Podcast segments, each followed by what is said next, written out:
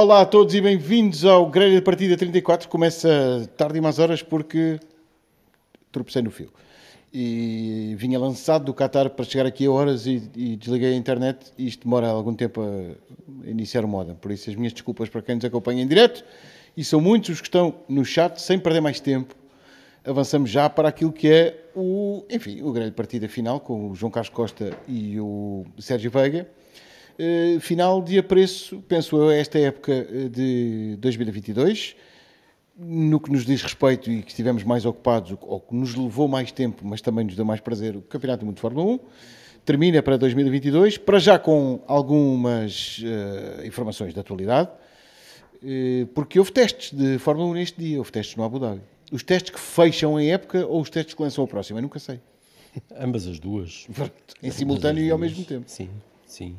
Uh, porque já houve estreias nas equipas novas para os pilotos, com, com o jovem Alonso uh, a andar da Aston Martin, com, com, o não tão jovem Gasly a andar na Alpine, com o De Vries na Alfa Tauri, o, o Piastri na McLaren. O Logan andou já. Logan o Sargent na Williams já não, já não é uma já estreia, ele já está farto de guiar, mas, mas sim, também. E acho que foram de, do que se espera Hulkenberg? o Hulkenberg, sim, pela ASE também. Os cinco. Acho que acabou todo partido. Seis, Acho que acabou todo partido. Acabou. Sim, já não está habituado. Já não, já não está habituado a estas, a estas guerras.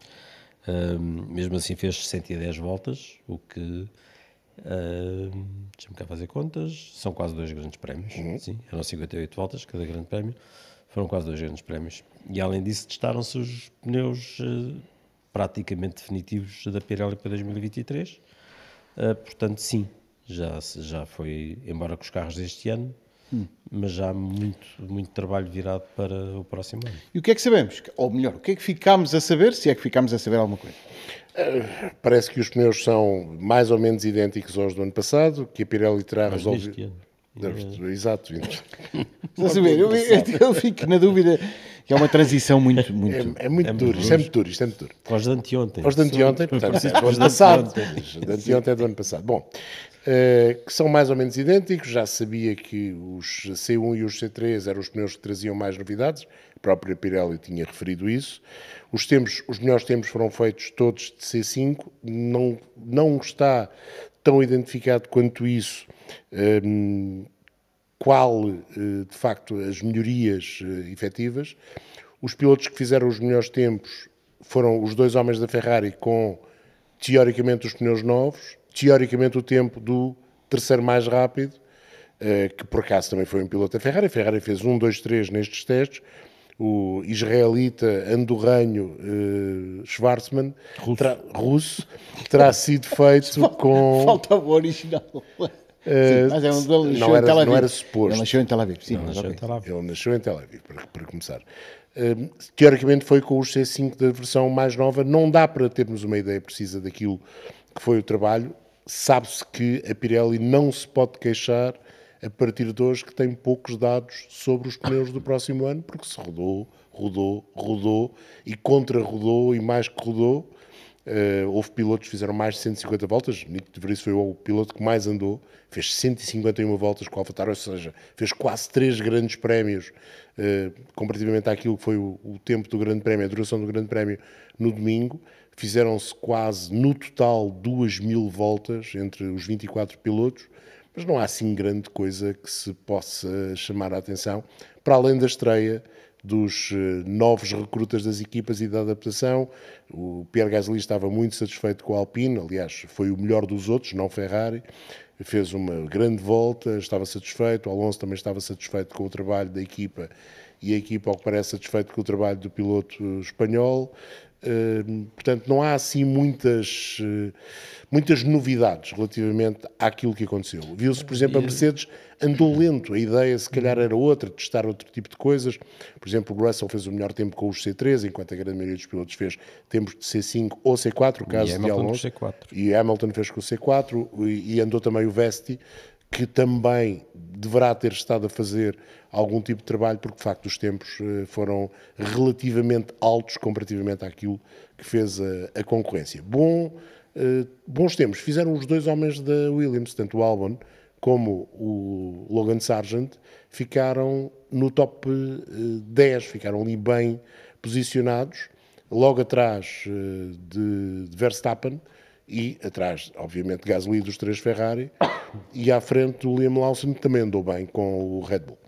O Verstappen e a Red Bull acrescentaram uh, que, que o que aprenderam com estes pneus os vai ajudar muito no desenvolvimento do carro do próximo ano. Portanto, dá a ideia que também as equipas aproveitaram bem este teste para o que ainda podem introduzir no, no carro do próximo ano. É bom que aprendam, porque as equipas queixam-se muito de faltas de dias de testes, quando têm um dia de testes, que os aprovem. A gente a fazer imensas voltas. Sim, sim, sim 151 sim, sim, voltas, o Nick Vries. A grande maioria dos pilotos fez mais de 100 voltas e houve pilotos que tiveram de dividir carro, porque todas as equipas tinham dois carros, podiam usar os dois carros, porque no fundo havia os testes dos pneus Pirelli protótipo, versão quase final, e havia o teste dos rookie, pilotos que tinham feito até três grandes prémios de Fórmula 1, eh, e no, no carro dos não rookies houve alguns pilotos que dividiram o carro, o caso de Lance Stroll com Alonso, Alonso começou e depois o Stroll fez a parte final do, do treino, foram nove horas, sem paragem. O Sainz com o Leclerc? O Sainz com o Leclerc, a mesma coisa, exatamente. O Leclerc andou de manhã, o Sainz andou à tarde. O Piastri com o McLaren também andou muito. Uh, teve problemas, o carro a determinada altura parou. Uh, durante a parte da manhã ainda, digamos, na fase inicial do, do treino, o treino teve de ser interrompido, houve várias interrupções, tanto de bandeiras eh, vermelhas como até de bandeiras amarelas que limitaram um bocadinho o andamento durante a manhã, mais durante a manhã do que durante a tarde, e sobretudo houve muito calor, porque rodar ao meio-dia, à uma da tarde em Abu Dhabi, significa estar acima dos 45 graus de temperatura. Ambiente, esteve muito calor, e portanto, se calhar as equipas também aproveitaram para fazer outro tipo de, outro tipo de testes com refrigeração, arrefecimento do motor, eh, fluxos aerodinâmicos em situações de calor, certeza absoluta que foi bem aproveitado. E as equipas, como tu dizias, precisam destes testes, porque há poucos testes, e não está confirmado que, por exemplo, haja o, aquele teste que houve em Barcelona no início desta temporada, não está confirmado que volte a haver aquele tal teste pré-temporada que não era, era um shakedown. Não está confirmado okay. que haja e, em princípio, não haverá. E, ponto final da época, então. Penso que é isto. Sim. Com uma notícia que não é, não creio que possa ser uma surpresa no seu todo, parece que a China tem neste momento os dois pés fora do calendário do próximo ano. Acho que já pôs o corpo todo, basicamente. Uh, estará com a cabeça à tona d'água e acho que, é, que será importante. E, e nós temos vindo a dizer isso desde que começou, desde que o calendário foi apresentado nesta versão de 24 corridas e que a China fazia parte do calendário, que nós começámos a chamar a atenção para a possibilidade da China não entrar nesse calendário. E acho que é importante, quando se definir o, o calendário, e, e acreditamos nós de forma definitiva na última reunião do Conselho Mundial, no início de dezembro, que haja um calendário onde ou a China está ou a China não está. Se haverá alguém no lugar da China, ou haverá mexidas e ficamos com 23 uh, eh, grandes prémios, para já parece um bocadinho cedo para falar, mas acho importante que a China esteja ou não esteja. E acho que é isso que vai acontecer. E substituímos? Pois, eu acho que não. Se depende das equipas, acho, que, não. acho que não. Sim. Sabes que, algo, pelo que parece, há meio-meio eh, entre as equipas, as mais ricas, por assim dizer, não se preocupam em ter mais dinheiro. Puder. É? é? apenas menos um grande prémio. Eh, para as equipas com menos capacidade financeira, esse grande prémio significa ter um pouco mais de dinheiro. Verdade que, para as equipas que têm muito dinheiro, também significa mais um grande prémio, ter mais teto orçamental para o ano 2023. Porquê? Porque uh, a base de trabalho em termos de teto orçamental são menos grandes prémios. E a cada um que se acrescenta há um valor suplementar, obviamente, porque tá, há custos que é preciso suprir. Vamos ver, eu, acho, eu, eu caminho mais para os 23 do que para os 24 se a China de facto sair, e eu acredito que a China vai sair. No nosso chat, entretanto, a época desportiva, só para completar, uh, quase todos os campeonatos ou estão no fim ou já terminaram, ainda há corridas do WTCR em Gidá. Sim, a última, a última prova e há também superturismos, uh, superturismos, uh, supercars australianos, uh, que será a última jornada deste fim de semana. e ao Extreme e, E em. Punta del Este. Eh, acho que não há muito mais, se tenho assim de memória, não há muito mais. Estão a lançar-nos o repto na- no chat live do, do YouTube eh, para fazer um, enfim, eh, simular aqui uma espécie de balanço, mas eu gostava de fazer um balanço um bocadinho diferente, não, não ir ao tradicional, este foi melhor, este foi pior, etc. etc. Gostava, gostava de eh, lançar-vos o repto de pôr as coisas nos seguintes termos. Acho que estamos todos de acordo da justiça do título do Max e da Red Bull. Não há como não estar. eh, mesmo tentando encontrar uma forma de questionar, não parece que ele, que ele ou qualquer um destes títulos tenha grande contestação. Gostava de vos perguntar qual é que acham que foi o momento de definição absoluta desta época em que a Red Bull descolou para a vitória? A Red Bull e o Max. Eu, eu tenho uma ideia. Eh, eu acho que foi ao contrário. Quando a Ferrari achou que tinha de entregar o jogo. Está relacionado. Sim. Eh, mais do que a Red Bull achar que o campeonato estava no bolso. Eh, dois grandes prémios por razões diferentes. Um, Barcelona, quando o Max ganha aquele grande prémio com a Em ajuda, que o Charles exemplo, Leclerc vai à frente. Exatamente, em que o Charles Leclerc vai à frente e tem o problema no, no Ferrari e perde. Ele chegou aí com o dobro, ele tinha basicamente o dobro dos pontos do Max naquela altura. Portanto, eh, não tinha exatamente o dobro, mas tinha eh, duas vitórias de vantagem. Entrega essa vitória e marca zero, e depois acontece o Mónaco. E no Mónaco, todos estávamos à espera, a Ferrari inclusive, que a Ferrari ganhasse o Grande Prémio e fizesse um 2.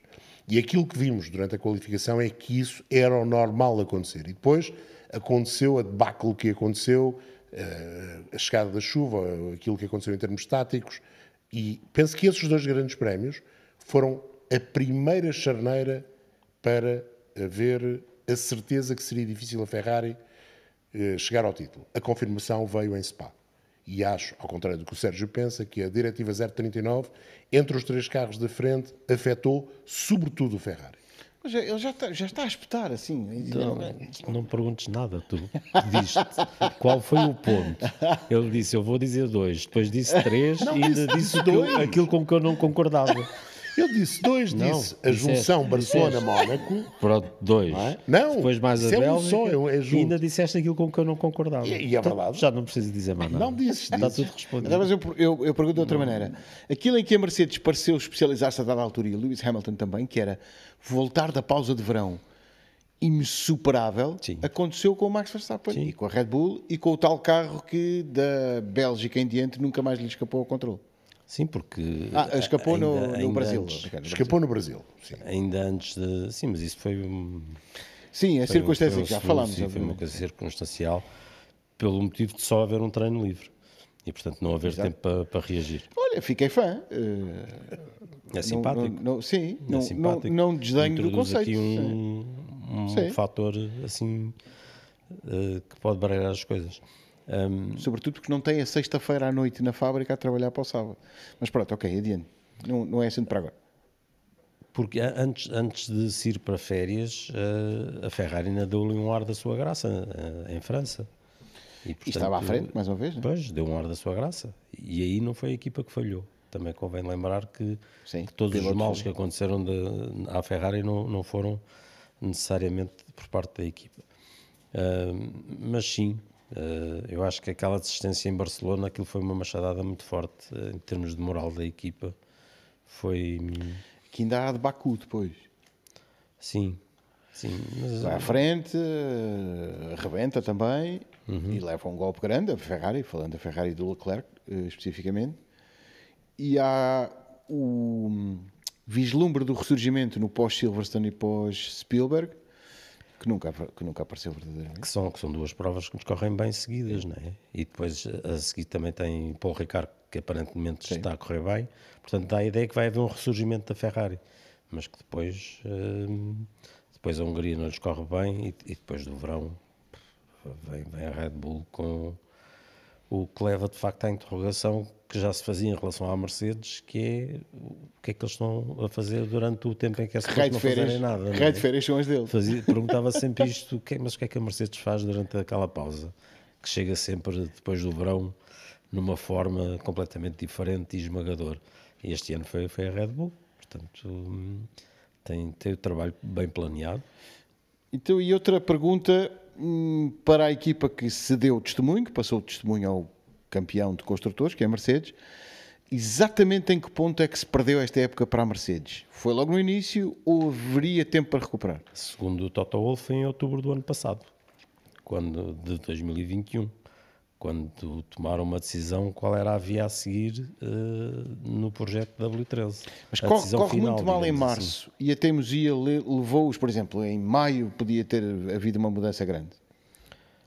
Uh, aparentemente eles estão é talvez um problema das equipas de Fórmula 1, estão tão confiantes e estão e acreditam tanto nos números que saem dos computadores sim, e dos túneis de vento que isto, isto, que eu vou dizer é um bocado exagero, mas é de certa forma eu não queria usar a palavra caricaturar porque vão achar que estou a estou a achincalhar um bocado a Mercedes, mas não, não, não é isso, não é nesse sentido. Acho que de certa forma, eles acham que é a realidade que está errada, porque confiam tanto nos números que a realidade é que está errada. A realidade devia dar com os números, mas infelizmente as coisas não são assim. A realidade é que manda. E, e, e a realidade mostrou-lhes que aqueles números não, não batiam certo. Sabes que o, Hamilton tem aquela saída, antes de completar, João, tem aquela saída uh, brilhante ao Luís Vasconcelos quando fez esta entrevista final em Abu Dhabi em que lhe diz e pronto, chegou ao fim, este carro não vai deixar, daquele género, não vai deixar grandes saudades. E depois lembrou-se que tinha de estar na terça-feira e diz, apesar de ter que treinar na terça, e é, depois é, tipo, diz, não, não sei, não I'll, pull off é. a sickie, ou seja, vou fingir que estou doente. Sim, não, não, sei que, não sei o que é que me passou pela cabeça para aceitar isto. Para aceitar isto. Vamos lá ver, a Mercedes, eh, se nós olharmos friamente para os números, e é sempre difícil usar só os números para explicar tudo, a Mercedes, a única, a primeira vez que não perde para as duas equipas ou para uma delas, num grande prémio, acontece em França. Onde a Mercedes faz segundo e terceiro, a Ferrari faz quarto e sexto. E depois só aconteceu no grande prémio a seguir na Hungria e só voltou a acontecer, e aí ganhou de forma clara, fez um, dois e ganhou a corrida de sprint também e fez a volta mais rápida, só não fez a pole position, no Brasil, ou em São Paulo, no Grande Prémio de São Paulo. E olhando para, para, para os números de forma fria, eh, apesar de ter estado até à última corrida na batalha pela segunda posição com a Ferrari, a verdade é que eh, perdeu para a Ferrari eh, 13 contra 9 em termos de acumular pontos no Grande Prémio e ganhar às duas, a primeira vez só aconteceu, como eu vos disse, em Paul Ricard.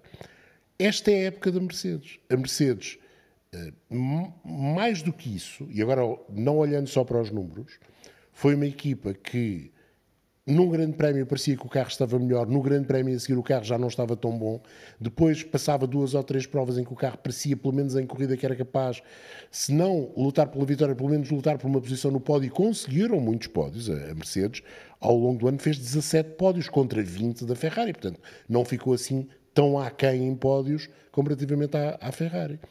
Mas nunca houve certeza. A Mercedes nunca teve um carro que desse confiança absoluta na perspectiva de nós vamos para este grande prémio sabendo as armas que temos, sem dúvida absolutamente nenhuma. E da última vez e única que o carro foi a arma absoluta foi por acaso. Vamos acelerar um pouco. Isto é Fórmula 1, temos que acelerar um pouco. Quem é que não passou da cedo para a torta? Hum, ou seja, ficou aquém da expectativa inicial deles próprios. McLaren? A Mercedes. Mercedes? Mercedes, obviamente. É, mas Mercedes, falámos agora no, na perspectiva do falhou rotundamente o projeto. Eh, eu digo equipa que esperava, não sei. Eh, quem, deu, quem andou para, Mercedes para, trás, é, é, para além da Mercedes. Sim. Acho que a McLaren andou para trás. Apesar de ter. Sim, mas faz sentido a Mercedes. Em Lando Norris, o piloto que fica à frente do segundo pelotão em termos dos, dos pilotos, eh, não conseguiu demonstrar que este carro era exatamente aquilo que a equipa desejava e mais uma vez deu um passo atrás. Tinha dado um passo atrás no ano passado, tinha passado de terceira para quarta e agora caiu para quinta. O MCL36 não foi um carro bem nascido. A um dos pilotos deu confiança zero, ao outro deu mais confiança e permitiu-lhe ser mais regular, mas acho que teve mais a ver com o piloto, e por isso eu coloco, já o disse, o Lando Norris no meu top 5 do ano, porque ele conseguiu ser regular que um carro que foi exatamente o oposto disso. Foi muito inconstante na sua competitividade. E o Lando Norris quase sempre tirou tudo aquilo que aquele carro permitia. Acho que a McLaren é uma das equipas a andar para trás. E quem pulou para diante por comparação com 2021? Mais a Haas, mais a Aston, Alpine, Alpine, mesmo assim. Alpine. mesmo assim. E peço desculpa à Ferrari. Deu um salto brutal. É verdade, porque é desconsiderado por causa do início da época que tiveram, mas A Ferrari deu um salto brutal. de como é que era? De oitavo e décimo terceiro para o segundo do campeonato e A Ferrari, agora deixa-me eu puxar pelos pontos, pelo, pelos números. A Ferrari este ano fez mais 71% de pontos que o ano passado. A Ferrari conseguiu 12 poles e é preciso ir a 2004 para encontrar uma época em que a Ferrari tenha conseguido 12 poles. Ferrari conseguiu 4, pol, 4 vitórias que nem em 2019, quando andaram a lutar pelo, pelo título com aquele motor esquisito, motor só conseguiram 3 vitórias. Nesse ano só conseguiram 3, portanto 4 vitórias já não conseguiam. E conseguiu 20 pódios contra 5 o ano passado. E em 2019 conseguiram 19. Portanto, eu digo-te assim, eu se fosse acionista maioritário de uma, de uma empresa e o CEO dessa empresa me chegasse com este relatório de evolução de um ano para o outro, eu dava-lhe um bónus. E não, não, não, não há o estigma do ah, lá perdemos outra vez? Não, porque eu acho que eles não, não deveriam ter sido postos, e já, eu já, já, Já falámos disso várias vezes, claro. e, e temos que assumir também a nossa parte de meia-culpa, não deveriam ter sido postos como candidatos à vitória, porque não, não, têm, não tinham ainda condições para o ser. E, portanto, lá está, eu como acionista maioritário, o CEO chegava-me com este relatório e eu, e eu a seguir dizia-lhe assim, pá, grande trabalho, espetacular, evolução brutal de um ano para o outro, que foi o que aconteceu. O ano passado, o Leclerc e o Sainz, inverso, o Sainz e o Leclerc foram quinto e sétimos, este ano o Leclerc é segundo, o Sainz é quinto, portanto, evolução brutal. Ahm, a equipa foi segunda no Mundial e eu dizia-lhe, evolução brutal, espetacular, vocês estão de parabéns, grande época. Agora, a partir daqui vai ser mais difícil, vamos ter que dar o passo seguinte e o passo seguinte vai ser muito mais difícil, que é, eh, com esta base de resultados, agora sim temos que passar ao nível seguinte, que é mesmo lutar pelo título. E o que é que é preciso agora? Agora é preciso emendar tudo o que correu, as coisas que correram mal. Portanto, houve muita coisa que correu bem este ano. Uh, o carro rápido, as poles, uh, as vitórias, houve a quantidade de pontos, houve muita coisa que correu bem. Houve, no fundo, dá muito nas vistas e, a malta goza e acha, ah, farta-se de rir com as falhas nas boxes e não sei o quê, mas no fundo, no, no global, é verdade que lhes roubou vitórias, roubou-lhes Olha, teve uma pontos. decisão estratégica muito interessante na última corrida. na última corrida ganha- ga- ganharam a luta que tinham a ganhar por uma decisão estratégica. ok? Um, e é verdade que houve falhas eh, um bocado risíveis que lhes roubaram pontos e não sei o quê, mas se nós virmos isso no global do que é uma época, com a construção de um carro novo, com, com tudo, são pequenos detalhes. E, portanto, são pequenos detalhes que têm que ser afinados. E é olhar para aquilo e, nesta estrutura, ah, o que é que falhou? Porquê é que falhou? Quem é que falhou? Como é que podemos melhorar? Quem é, que, ah, é preciso substituir alguém ou é preciso que esse alguém funcione melhor? Como é que a equipa comunica? Porquê é que nós só ouvimos, por exemplo, porquê é que na Mercedes nós temos várias pessoas a comunicar? Não é só o Toto Wolff, vemos engenheiros a comunicar e a explicar-nos coisas. Na Red Bull Isso é vemos, é bem visto. vemos o Adrien Nui, vemos o Helmut Marko sempre a falar, eh, desculpa, vemos o Christian Horner, o Helmut Marko sempre a falar o que é que se passa na, na, na Red Bull e às vezes também vemos o, também ouvimos o Adrien Nui às vezes. Na Ferrari é sempre o Binotto a, a- a aguentar com as balas todas. O Loren Mickey fala, mas muito raramente e sinceramente não diz nada de muito interessante. E é sempre o Matia Binotto a dar o o corpo às balas. Será que é preciso uma, uma outra estrutura diretiva? Eu acho que é, é Nós só vemos, isso só vemos as falhas no final da cadeia mesmo. É sinal de que até à falha final não está tão mal organizado quanto isso. Mas eu- eu- por, por isso é que eu acho que, que esta solução do não, isto correu tudo mal, vamos varrer com isto tudo. Epá, a coisa está muito perto de correr bem. Afinal, o a coisa ev- evoluiu de tal forma que está perto de correr bem. Não estraguem agora. Preciso- Afinem, o, afinem o que é preciso ser afinado. Preciso mais duas respostas vossas, tão rápidas quanto possível, porque queria fechar com os agradecimentos. Eh, que prova não fez falta nenhuma este ano? Opa, não me fales de Miami. Mas, é- mas era o que eu queria chegar porque é que eu acho que não fez falta nenhuma. Não, posso mudar de ideias no futuro, mas acho que foi a prova que não fez nenhum furor no calendário. É assim, Miami foi, foi, foi para o género fracote, muito fracote. Mas Melbourne também não foi assim fabuloso, pois não. Teve um, teve um recomeço muito interessante. O lançamento do fim de semana foi interessante. Não, acho que o grande prémio mais interessante eh, no oposto foi Silverstone. Para mim, Silverstone, estou de acordo. Pe- porque Silverstone foi foi muito interessante. Foi, foi Começou- uma começou terrível, mas- começou mal, Sim. mas acabou muito bem. Eh, e eu acho que Gidá, a corrida foi gira em Gidá. Eu gosto do circuito. Já dá, sempre corridas giras. Eh, Eu gosto uma do circuito. Não gosto giras. muito do resto, mas gosto do circuito. Mas o Brasil foi bom. Foi O Brasil bom fim foi de bom, semana. foi um bom fim de foi um semana. belo fim de o Red semana. Bull Ring foi giro também enquanto corrida. Hum, acho que houve alguns grandes prémios muito, muito interessantes. A Hungria, por razões eh, até diferentes. Não me lembro é? de uma má corrida na Hungria. Agora, vou ser sincero, no passado houve várias que me lembro, mas dos campos mais recentes. tempos mais recentes tem sido bonzinho, tem. tem facto sido Olha, bonzinho. ah, já foi há muito tempo e foi logo, foi logo a abrir, nós não nos lembramos, mas o Bahrein deu-nos um, deu Bahrein foi um uma duelo grande corrida, sim, é verdade. Entre Foi o uma Leclerc e o Sim, Verstappen, sim, deu-nos sim, um duelo fantástico, o Bahrein. E andava a Mercedes à luta com os Haas nessa altura. Por exemplo, Eh, Imola foi um fim de semana não tão bom, por exemplo. como não é? choveu e tal, Mas como choveu, teve ali aquele um bocadinho mais de sal e pimenta. Mas- quem é que devia ter estado calado esta época? E pá, hum, Uma série de gente. sim, ah, há ali uns diretores da equipa que devi- não, não, não deviam estar calados. Eu acho que ninguém deve estar calado. Toda a gente deve falar. Quem, quem devia Por ter tido algum decoro? ninguém então? deve estar calado.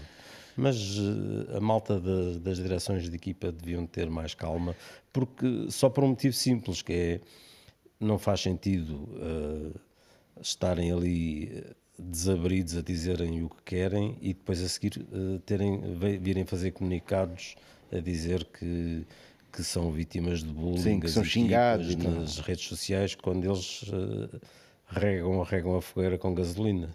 Então, se começarem a regar a fogueira com água, pode ser que a coisa eh, depois nas redes sociais também não, não, não seja tão violenta. Eu, Eu, eu não ia para o Isto é um bocado calado. utópico dizer que depois as redes sociais não serão tão, tão violentas. Sim, mas, é, mas é, fica à esperança. mas pode ser que. Mas já é uma esperança Fica à legítima. esperança. Hum, eu não diria quem devia estar calado, eu diria eh, o personagem cujo nome devia ter sido menos vezes escrito. Portanto, o Voldemort da Fórmula 1. Exatamente. Que foi o seu presidente da FIA, porque cada vez que o seu nome aparecia escrito era para dizer que ia fazer qualquer coisa no futuro para mudar o que estava errado. Acabou a dar medalhas. Acabou a dar medalhas.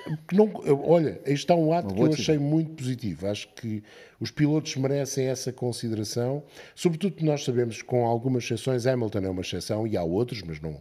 Mas Hamilton, sobretudo, as taças que são o prémio para uma corrida não ficam na posse dos pilotos. As medalhas vão ficar na posse dos pilotos. Mas, Acho mas uma decisão interessante. Sinto, sinto É, é- é revolucionária, não, de todo. Não é nada revolucionária. Até porque já havia medalhas nas corridas de sprint. Não eram medalhas, é uma taça do patrocinador, é uma É um- identificação um- do patrocinador. Mas sinto-me eh, tentado a concordar com o Sérgio, sobretudo depois de ouvir alguns chefes de equipa no pós, no pós não, no durante Gidá, com aquela teoria do pá, se eles não quiserem correr, eh, há aí uns quantos a querer. Não, não foi, não lhes ficou nada. Foi, foi para um momento mim, infeliz. É, foi o pior momento do ano, para mim. Muito bem, eh, queria usurpar os holofotes neste final, nos últimos minutos, porque tenho que prestar aqui alguns agradecimentos. Eh, ao Luís Vasconcelos, porque levou-nos a, a descobrir os protagonistas, a ouvir o que eles têm para dizer, eh, os pilotos, os chefes de equipa, os, os responsáveis técnicos de outras áreas, até jogadores de futebol entrevistou. É verdade. Eh, tivemos reportagem, tivemos reportagem em todos os 22 grandes prémios deste ano, é bom não esquecer. Os nossos repórteres de imagem, que correram o mundo de um lado para o outro a trazer as imagens, a reportagem direto do local, mais até do que foram filmar cenas que nos deram imagens incríveis. Ainda agora o, o José Vergi foi atrás do Sebastian Vettel na corrida ao longo da pista a apanhar aquelas imagens incríveis.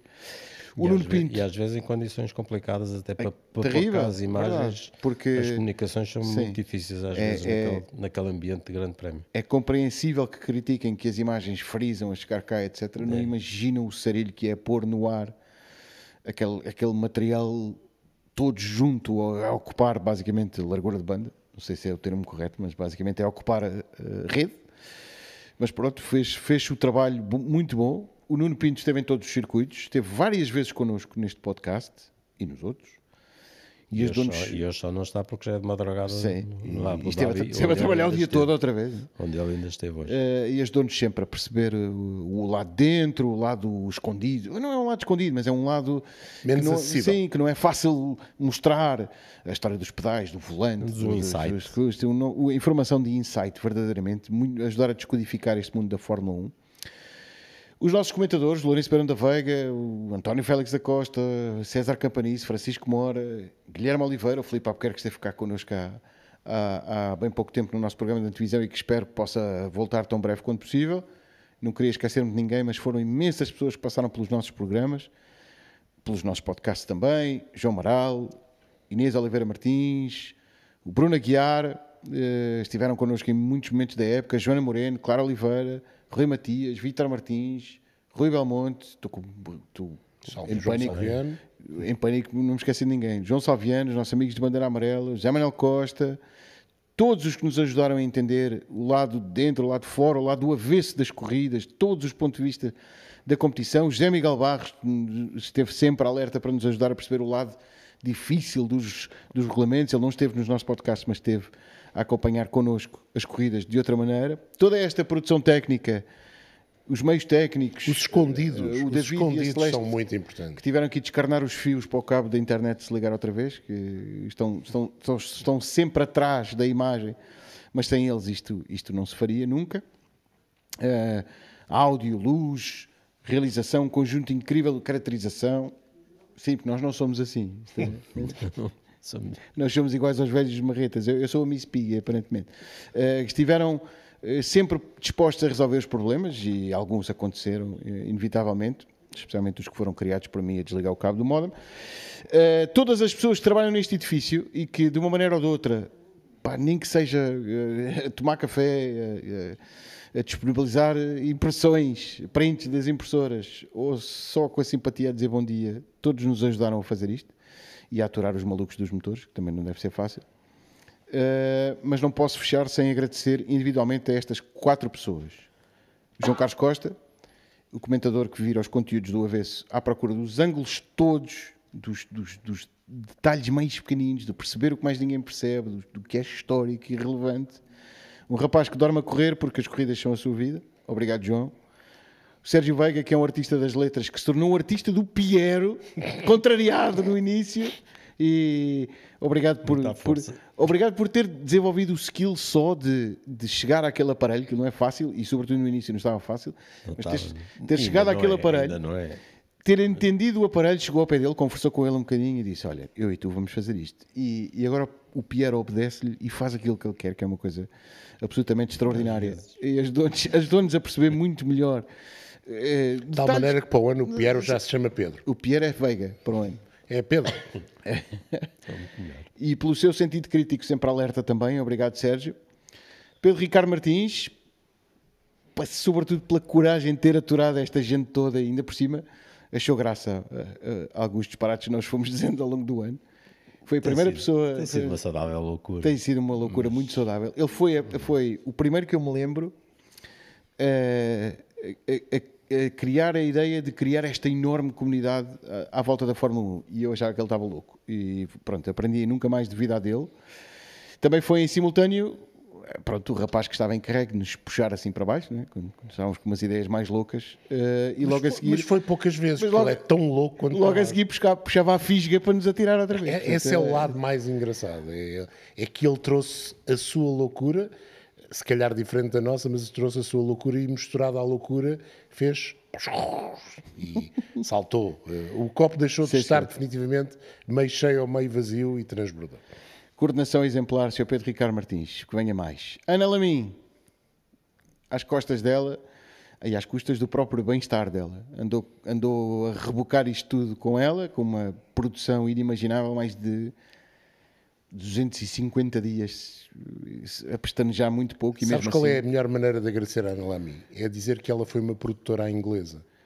Ou seja, isso, isso não trouxe só águas, trouxe tudo o resto. Ela ainda nos fala, que é uma coisa notável. é uma, uma coisa inacreditável. Ainda, Ainda nos fala, ainda, ainda ri para nós, ainda ri para. Obrigado, Ana Laminha. A todos, todos mesmo, eu agradeço, porque sem vocês todos, eh, este meu ano profissional e pessoal não tinha sido, tinha sido muito menos rico, não teria tido tanta piada. Eh, quem esteve desse lado, eu agradeço o tempo que investiu connosco, porque eu considero que quando, quando estou a aprender alguma coisa, estou a investir o meu tempo, não estou a desperdiçar ou a gastar, como se diz. Eh, ou vim para aqui perder o meu tempo para ouvir estes dois, não. Eh, vale- aprender é, tem um, preço impagável, melhor, não tem preço, sim é que está certo. Agradeço a simpatia, as, as, as gargalhadas, os disparates, as críticas, porque é importante eh, nunca, nós, da nossa parte, nunca exceder os limites de pista, entender as críticas, eh, algumas não farão total sentido, outras, eh, todas elas nos servem para ajudar, pelo menos, a, alertar os sentidos para o que estamos aqui a fazer. E foi uma viagem incrível, eu para mim repetia já tudo amanhã, vou dormir primeiro, mas repetia já tudo amanhã E tens um jogo de futebol com fazer. cabos, com cabos do modem mais, mais resistentes. Eh, agora vamos descansar e voltaremos mais tarde para dar eh, continuidade a esta. Vou chamar-lhe a cultura de estar sempre a postos na grelha. Posso só dizer É uma, uma coisa? road trip. Posso só dizer uma Uma coisa? road trip é bom. É assim, sem aquele senhor que diz Maximilian Verstappen, isto era muito mais difícil. Porque as pessoas não percebem aquilo que o Pedro Nascimento faz. E não é só narrar as corridas. O Pedro Nascimento é assim, tipo, o coração que bate, se o meu e o do Sérgio bate a 300, o dele bate a 953 mil. Eh, É, é impressionante, é impressionante. E ainda hoje tivemos esta demonstração. Ele acabou de fazer um jogo, desceu a correr para estar aqui a fazer a apresentação deste programa. Portanto, o agradecimento que ele fez, eu faço, os agradecimentos a toda a gente e nós, e acredito que o Sérgio também tenha essa percepção. Eu não. agrade- perceberam, Só para discordar. perceberam, eu sou as moelas nisto tudo. Ele é um chato. Pá, temos de é agradecer ao insubsti- Pedro, É porque é de insubstituível facto. e não nos deixa ajudá-lo. Faz tudo sozinho. Exato, é, é- é a ajudar. única crítica que podemos É fazer um ao Pedro Nascimento. Faz tudo sozinho para não nos deixar o peso do trabalho. E isso pá, não, não tem preço. Não tenho nada obrigado. a dizer. Eu, E obrigado a vocês eu, todos. eu só tenho a agradecer. Até para o ano, com outros, que eu vou mandar vir outros, já estou farto destes. Um abraço. Boa. Da China, manda vir da China. Manda vir da China. Sem Covid.